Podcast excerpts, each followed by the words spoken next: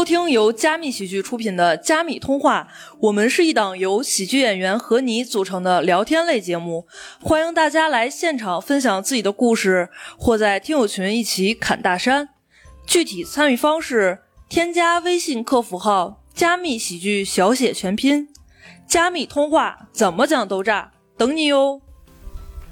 欢迎大家来到加密通话，哇 哇！在我们聊今天的话题之前，我们还是要例行公事哈，要介绍一下我们今天的到场的嘉宾，好不好？我们今天第一位到场的嘉宾是赵聪明同学。Hello，Hello，Hello，嗯，啊大家好，我是聪明。第二位到场的嘉宾是李正。好，第三位呢到场的嘉宾是赵飞。啊，大家最近看了我们这个脱口秀大会的第五季啊，我们来聊聊我们看后的一些心得，好不好？啊，那我们第一个话题我就想聊，其实想问的就是大家觉得看完这个脱口秀大会觉得怎么样？第一个问题就这么尖锐吗。对，听说已经达到了五五星好评了。没想到，没想到满分满分十十十星。对对对，就是为什么为什么会暴跌呢？大家有觉得？大环境的问题，其实我觉得还是内容跟不上吧，内容跟不上。里面有很多内部梗。其实我觉得，就是但凡他们如果能创造出来适合线上的且易传播的东西，他也不愿意讲内部梗。我觉得他们应该也是有有追求的。我觉得再一个，确实这一期在上的有很大篇幅的老演员，之前几期对他们内容上的消耗，我觉得确实是很厉害的。所以要期望他们在这么短的时间内一下子做出那么好那么多的东西的话，是不太现实。然后新人的话，我觉得今年新人还是蛮强的，今年新人还是蛮强，但只不过可能数量不是那么多，所以大家会觉得跟之前的期待有点不太相符。没有新鲜感了。另外一方面，我觉得，呃，还有这一次有一些，就是他比赛的赛制导致一些，比如说像网红、像拉红这样，然后淘汰到小鹿这个环节，可能会让他其实就是想做一个噱头吧，他们自己也知道什么好不好他们想，要话题嘛，可能嗯没想到给的的太猛了。对对对。但其实有很多，其实我们专业的脱口秀演员的朋友们，其实看到这一幕是，其实我觉得很多人是不适的，就是应该是悲哀，就是 就是就乱拳打死老师傅，那你乱拳也是打的是拳呢，但其实感觉也不是一个事情，然后对，他就立马拿出了手机，开始我也想要当网红，成为你们的英雄。嗯，那的确就是，比如说这些跨界选手来了的话，我也认为他应该晋级，应该晋级。但是实际小鹿对很多线下脱口秀演员来讲的话，小鹿的实力，包括说小鹿这个人的话，算是我们奋斗的一个目标，也算是我们的一个乌托邦。就是他被淘汰了，我们不太，还是得淘汰周奇墨。我觉得，我觉得是这样。你淘汰周奇墨，你看谁反对过？没有，没有。周奇墨本身也不反对。其实，我认为，我认为小鹿可能也不反对，但是大家看了以后，实际是心里挺难受的，就是。印象很深刻，就是当时看那一期的那个观感，就当当时我心里难受到想吐，你知道吗？我是睡觉前看的这一期节目，我看到那块我真的难受到想吐。不是，就真的非常难受，因为因为一方面可能是作为女演员来讲的话，跟小鹿会更容易共情一些，在那样的情况下，就因为确实小鹿她之前在线下打磨出来的东西已经非常多了，她不管是就是自己的呃实力方面、文本方面、舞台方面，都已经是非常非常纯熟的一个演员了。在这种情况下，一个女演员。经过各种波折，终于走上了脱口秀大会的舞台，然后啪被一个很简单的一个网红，甚至讲的咱们严格来讲算不算脱口秀都两说的一个东西，直接给打到淘汰。就我当时那个心里就想，就女生真的还有必要做这个东西吗？就算了吧，要不就还得让傅首尔来，傅首尔来，毕竟是冠军，关键是冠军。那还得先结婚吧，要不还是先结婚吧。但是实际小鹿那个段子，无论到哪他是好笑的，他是隔着屏幕能笑出来的，而且他也算是不不能说那么绝对吧，应该就是全国最好的女演员，就是很多人已经很绝对了，就是我就不能发表，因为我没太看过她的线下，但是不是一个人跟我说，我就大家都很客观的说，就是太好了，就是对，而且呃，有太多脱口秀演员对小鹿的寄托特别的重。其实大家已经把小鹿的那她的努力当成了自己自己的努力了。小鹿突然一下被淘汰，就感觉跟自己被淘汰了，当时是一下就共情了。周奇墨不一样，跟我离得有点远，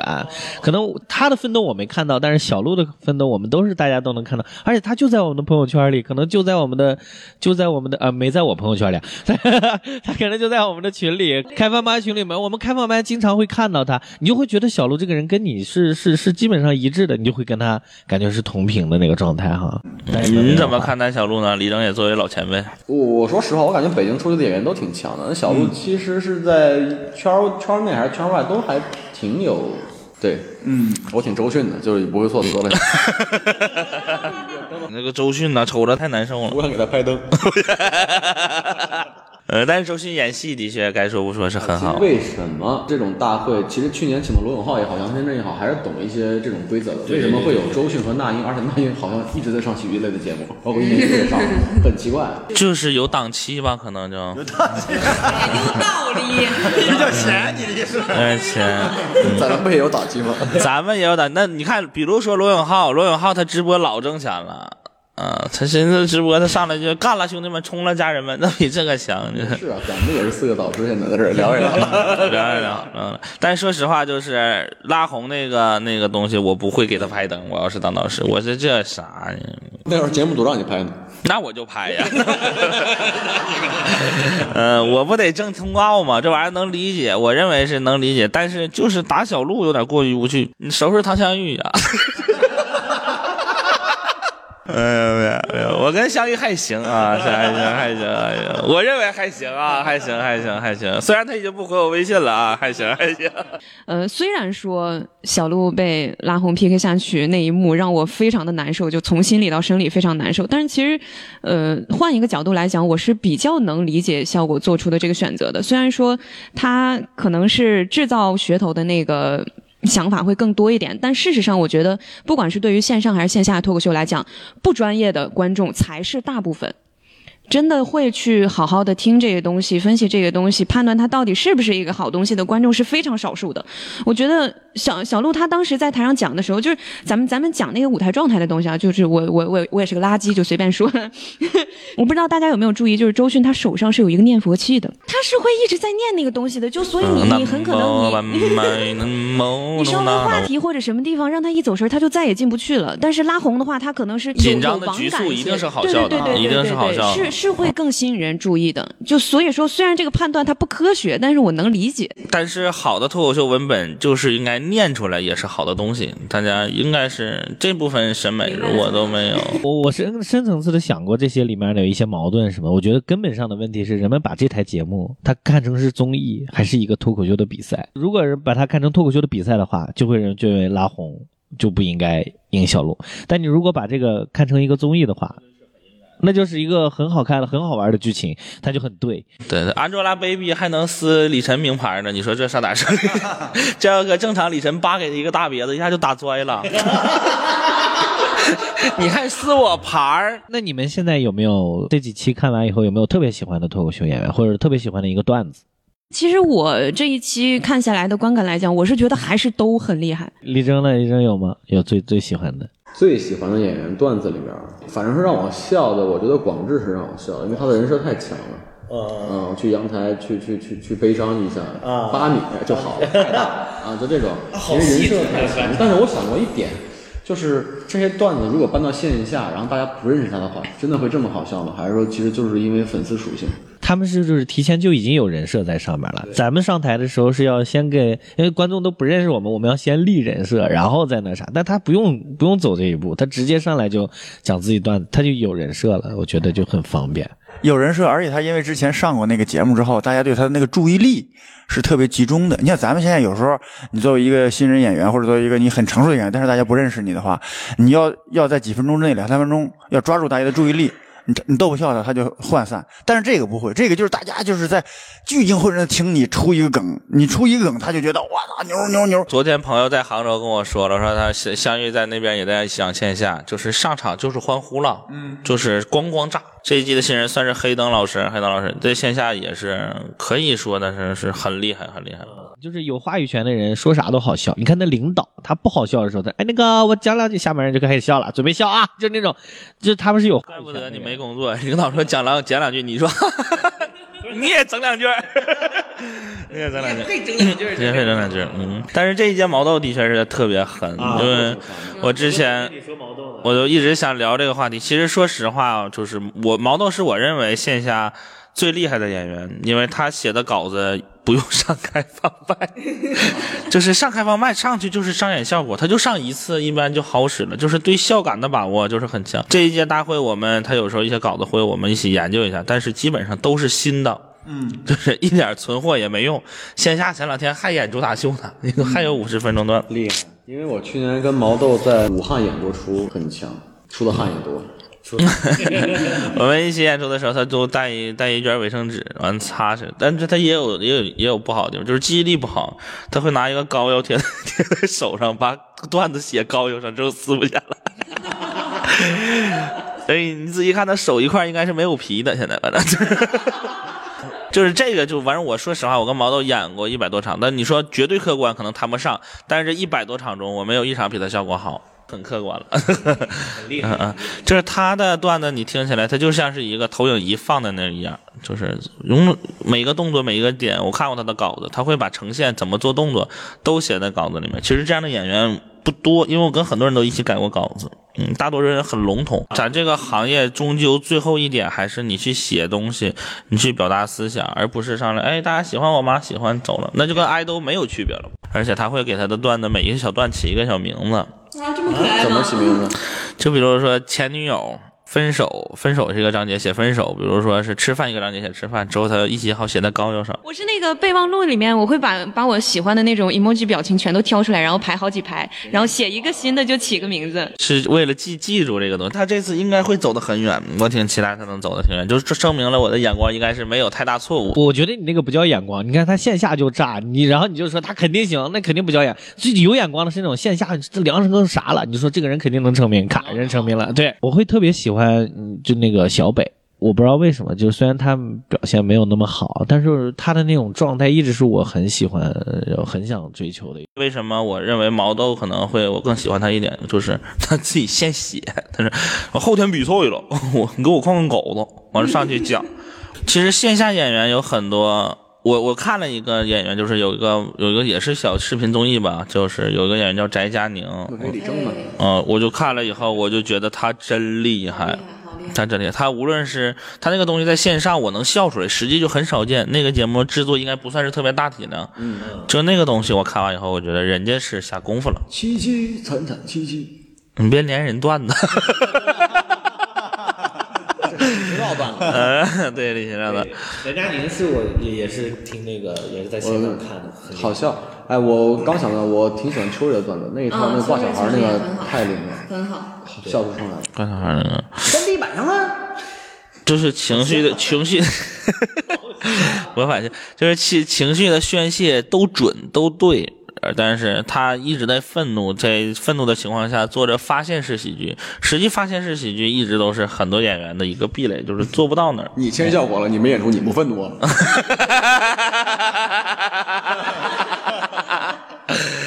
做个人嘛，做个人嘛。但是实际对于脱口线下线下脱口秀演员来讲的话，就是如果说上不了节目签效果，实际是一个相对会会损失一点的东西，我认为。个人认为啊，个人认为，咱不知道对吧？确实是。对。也想问问，就是有没有曾经签过效果的演员，现在呃解约了或者？大家好，我是江波。哈哈哈哈哈哈！这里是 AK 王德发。哈哈哈哈哈哈！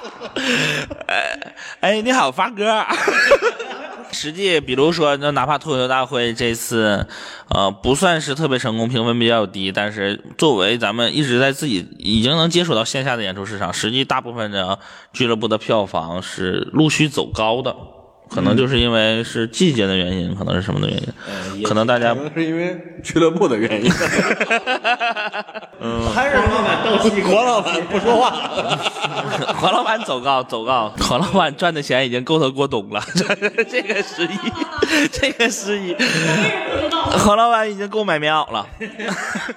咱们再说说咱们自己线下的这个脱口秀哈，现在咱们也是经历了，你看脱口秀大会来了以后，也带给我们一波。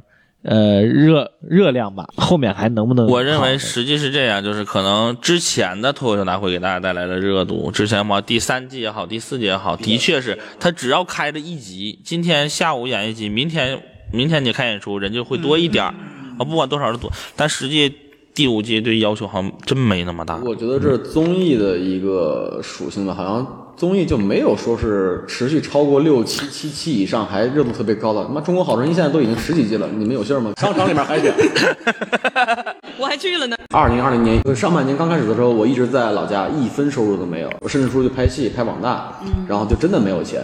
回北京之后，突然开始有演出，然后从之前的二百块钱变成了三百，从三百变成了五百，从一周的两场演出突然变成一周六场。然后或者八场，就从二零二零年的九月份开始，嗯，然后既然月收入已经可以过万了，然后就感觉持续到现在。我想说一件事儿，问问大家，就是我这两天看大会的直观感受，就是我感觉他们的稿子，就是相，我是自己感觉啊，就他们的稿子相比我们在线下的一些稿子，我感觉好写很多。好写，对，真的好写。比如各种观点啊，或者甚至不是笑话的笑话，在台上就是观众有人笑，就是评委有人笑。就很奇怪，我想过，如果他们拿到线下来就是不灵的，我就想聊聊这个事儿，就很奇怪。就是线下和线上其实还是有很大的。你看线上你可以感动，可以哭，但是你线下你只能笑，你只能笑。我见过一些，一些就是比如说会给人讲感动的一些事情，那观众不感动，一动不动，哪是不感动，根本就不动，无动于衷。我感觉其实是黄老板刚才说的注意力的问题。就是线上线上跟线下的注意力集中度确实是不一样。你在线下的话，你身边各种各样的人，你的环境，包括现场的可能温度、湿度，你前一顿吃了什么，都会对你对这场演出的注意力去产生影响。所以一定要是有能量的那种内容和表演，才能够吸引到观众的注意力。可能也是北京的市场，目前北京的观众群体是稍微有一点点苛刻的。嗯，但是你听很多人说南方的人呢，他上去讲自己的观点，讲自己的想法，大家也能接受，嗯，也乐。有一种说法说，就是咱北方的观众啊。可能他，呃，喜剧的审美这块他受这个曲艺的影响比较多，相声啊曲艺，所以他来了之后，他更多的就是找一个乐子，他找一个乐子。呃再往深里说呢，其实就是说白了，你我今天啊，我我想花钱了，我就想乐呵乐呵，你快说，我来，你你快说你怎么闪的，你让我高兴高兴。他可能深层的是这么一个心态，但可能但是可能南方他就不是，他们可能相对像人上海或者南方，他就，呃，也有这个，也有这个，大部分，但是。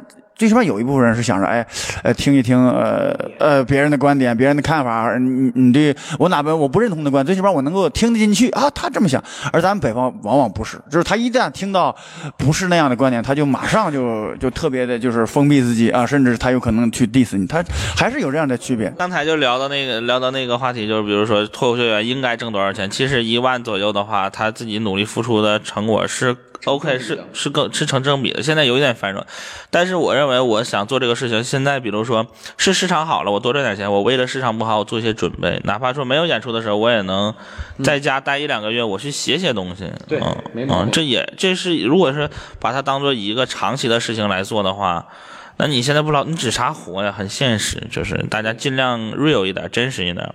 对，在可以挣钱的时候疯狂挣钱，不可以挣钱的时候疯狂的积累段子，或者不可以挣钱，或者钱已经赚到差不多的时候去创作，给自己再提升一个来往。刚才还聊到一个，有很多人喜欢在台上讲自己的观点，我真的建议在线下如果做演出，观点特别明确的人，先去尝试做演讲，就是先。我认为你可以做演讲，因为给你要满足我尽量是以不能说以观众为优先吧，但是人家是来听笑话的，你咣咣一顿道理上去，观众都已经懵了。你很多观点哪怕说它特别好，但是你不成立，你在线下永远不会成立，嗯，你永远不会成立，你只有成了一点名以后，它才有可能成立。我认为真的是就是我我我已经准备好迎接这个行业的寒冬了，就是不太赚钱，我能接受，就是有开放麦行，没有开放麦我就找俩哥们儿我给他讲，我这不。不用开播，不用你们帮开播。这个事儿，电台。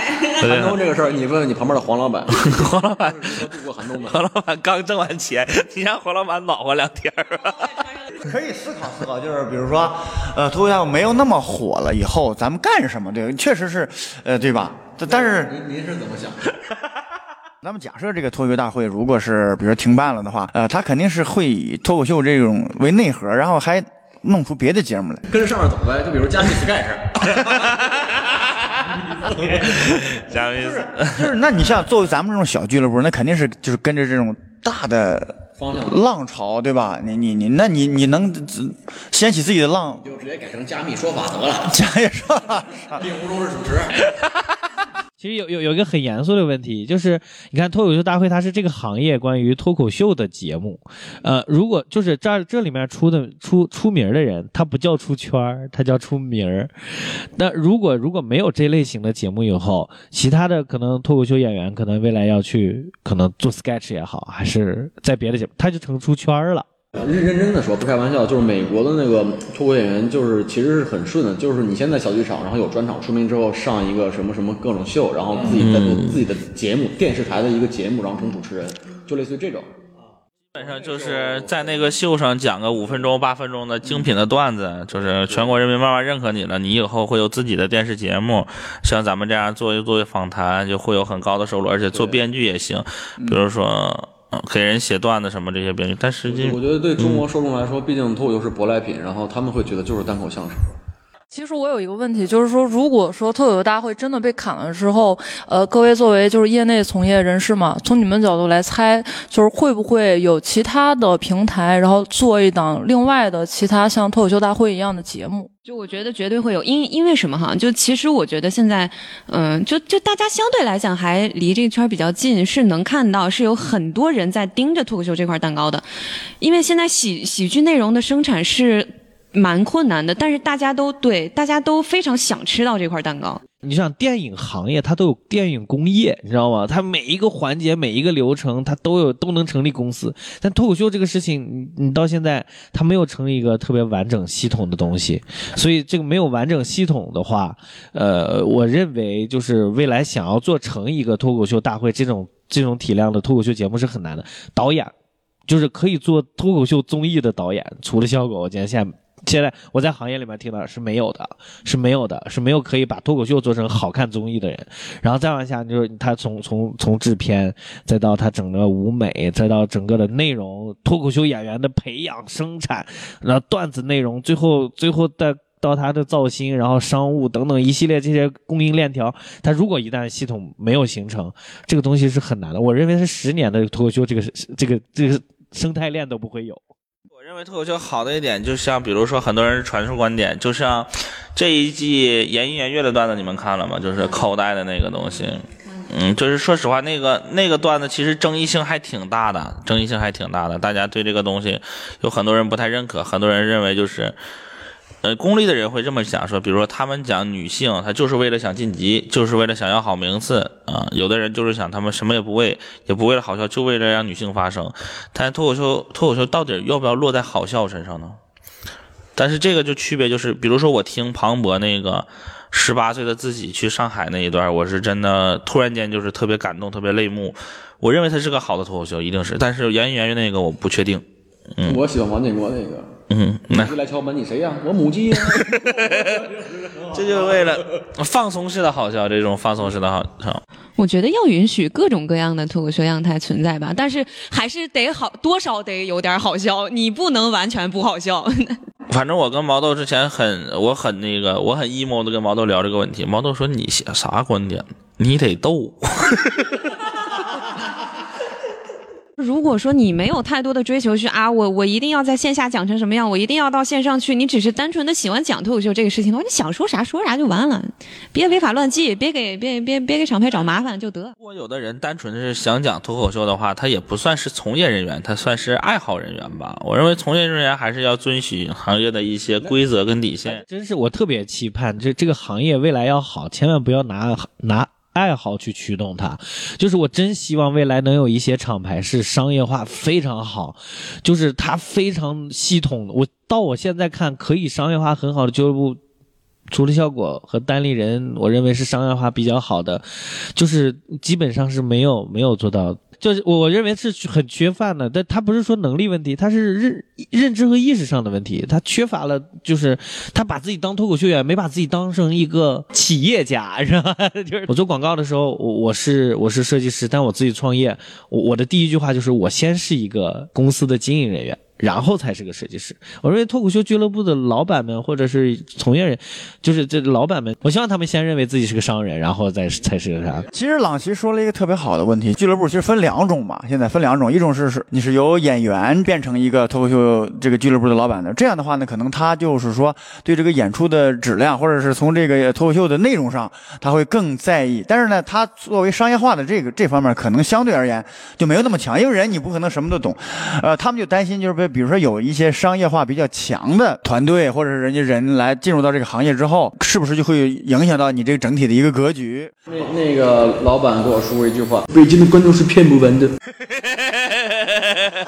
这种老板肯定他是要还回去的，你知道吗？就是已经还回去了，已经还回去了，别说了，别说，都还完了，你别说了，别说了，别说了。还有一件事我记得特别清楚，他当时说要办开放麦，在鱼语剧场让我们去。去了之后发现是卖票的，说说他去之前说要讲新段子，然后呃最好的内容最好 的内容，我说最好的内容我要讲新的，哎别别别，就是他他这个东西就是他商业上也是做的是错，他是失败，但是现在其实现在已经有很多家俱乐部商业上是对的思路，包括我昨天在杭州一个朋友跟我聊天嘛，他说那个演出量可能少一点，我说为什么不去某果 啊？为什么不去那里演出呢？他说那里已经是全杭州的天花板了。就是他虽然可能不是特别做文化做事但是那里的演员已经已经是杭州最好的演员，他就邀请最好的演员，给你最多的场次，给你最高的佣金。之后，你作为我们个人演员来讲，如果我是个人演员的话，我相比于文化，我其实我文化我是自己做的，我不是说跟着俱乐部做的啊。我我脱口秀是很单人的，是我自己创造。我不参加读稿会，我也能写稿。啊！我不参加，我不看什么培训书，我也能好好做东西，我好好磨就 OK。我真正需要的是我把这个东西卖出去，卖出去的时候就是折价了。嗯嗯，所以其实这个事儿对很多人也讲也是挺悲伤的。那我不可能。那比如说，就是他会给的演出量会更多一点，他可能就是大家就是认了，就是他商业想象力太太少了。但其实我认为脱口秀的商业想象力是非常多的，它可以干成地产地产类的生意，它可以干成内容创造类的生意，它可以。你多少沾点诈骗，但是他做线上节目都强把火做的，好笑的人，你人是好笑。比如说我跟李正在一起玩，我认为李正很好玩。我比如说我跟拉奇在一起玩，他有一些东西他是喜剧的，我认为这个东西才是喜剧。我给你拿一个剧本，你特别好演。沈腾、贾玲什么为什么成为喜剧人？是因为他们本身就好玩，而不是你演员演一个喜剧。嗯，对。徐峥什么生活中可能也会稍稍微沾点幽默 稍微他沾点幽默，但是沈腾一定是幽默的，你相信是吧？沈腾一定是幽默，贾玲一定是幽默的。王宝强，王宝强那幽默那可不幽默吗？焦虑。然后，杨磊，杨磊，每一个写稿子的编剧自己都能演，但是演的就是不如人专业的。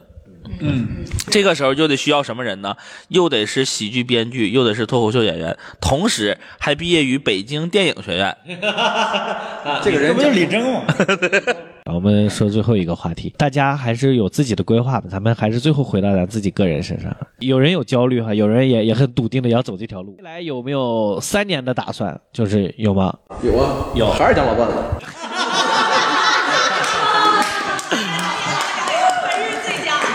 观众朋友们，哈哈不建议你们三年内多听李征场子哈，因为北京的观众是骗不完的。聪明三年内有啥规划？我多少得讲新段子。我每年，首先第一点，我是内容方面，我想给自己的提升一个来，我就能写出更加有能打动人心的东西，这是我想做的。其次就是，如果作为工作来讲的话，我想多有一点积蓄吧，就是通过这个我的爱好，我的工作能让我产生一些足够的积蓄。赵飞呢？三年内？他三年内想买苹果手表。挺喜欢脱口秀的，就这么干着呗，能赚钱就多赚点儿，赚不了钱就先随便讲着，没有什么执念。虽然大家看我们说的挺那啥，但其实我们已经算是很赚钱的脱口秀演员了。呃，其实，在座各位都非常认真的。其实大家戏谑之间，其实我，比如包括我看到聪明，聪明其实有一次吃饭，我们晚上，聪明坐那儿就不高兴。不高兴，本来今天特别炸，他坐那儿，他吃着吃着，突然说：“郎奇，我觉得我那段子不是个玩意儿啊，就那种啊低俗，觉得自己。对，这征子也跟我焦虑过。然后我记得是去年咱们在开放麦上，你当时都对自己开始否定自己了那种状，其其实每个人都都都挺不容易，都挺不容易。包包括黄老板三年内，咱们厂牌有什么新的打算吗？来，最后最后讲一下。对，首先是活下去，活下去。呃，其实呃，原先一直有一个借口，就是老老是觉得，比如运营俱乐部的一些七事八事的，然后呢会影响这个脱口秀的创作。但是我觉得这个借口不能老这样。包括也行现在也开始写段子，然后上台了。就是我想着怎么也得三年得有一个专场，对吧？也行也在写段子，也在也在练，对吧？三年内。不行，加密不能黄了。我跟黄老板就不一样了，我我三年之内我也想出一专场，但是我专场名想好了。虽然我连个五分钟段子都没有，好笑吗？都没有想过。行，今天其实特别好，不管你们是什么行业的也好，也是我们同行也好，大家三年内都有什么想法，也都可以跟我们在评论区里面聊一聊。我我们也祝福大家能三年后越来越好啊，呃，活下去吧，就是我们坚强的活下去，好吧？那我们今天就讲到这里，再见。本期节目到这里就结束啦，随手点个订阅吧，欢迎大家在评论区留言和我们互动。